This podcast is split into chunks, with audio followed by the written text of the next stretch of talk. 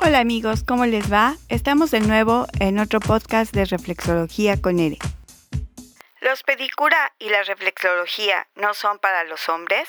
Existe la creencia de que un servicio de pedicura no es para los hombres, pues esto es solo un mito creado por ignorar que es para todas las personas en general. ¿Tú qué piensas? Comencemos por definir qué significa pedicura. Pedicura proviene del latín pedi, pie, cura, remedium. Entonces quedaría cura de los pies o interpretativamente cuidado de los pies.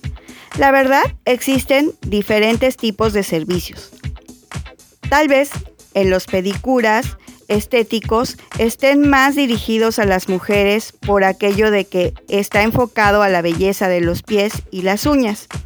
Pero hay otros servicios y tratamientos enfocados a la salud.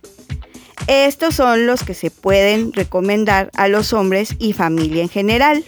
Por ejemplo, cuando hay problemas de uñas encarnadas, pues tienes que acudir con un podólogo que realice un servicio correctivo. Y si hay problemas en las uñas y demás padecimientos que se puedan presentar en los pies, no nada más les ocurre a las mujeres, sino también a los hombres y demás personas en general. Puede ser que hasta un bebé llegue a presentar algún padecimiento. También, por cuidados de salud, hay personas que a cierta edad ya no alcanzan a cortarse bien las uñas y se crean malformaciones. Hay personas que padecen diabetes y no saben cómo pueden cortarse correctamente sus uñas porque pueden lastimarse y desencadenar una serie de problemas graves en los pies. Y si se tiene otros padecimientos como pie de atleta, micosis, talón de Aquiles, dolores en las plantas de los pies, callosidades, etc. Así que yo les invito que pierdan el miedo y la pena.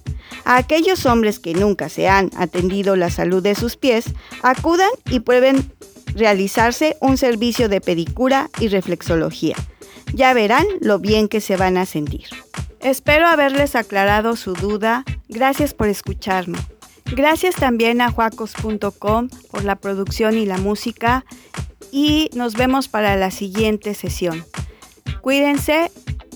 Hasta pronto.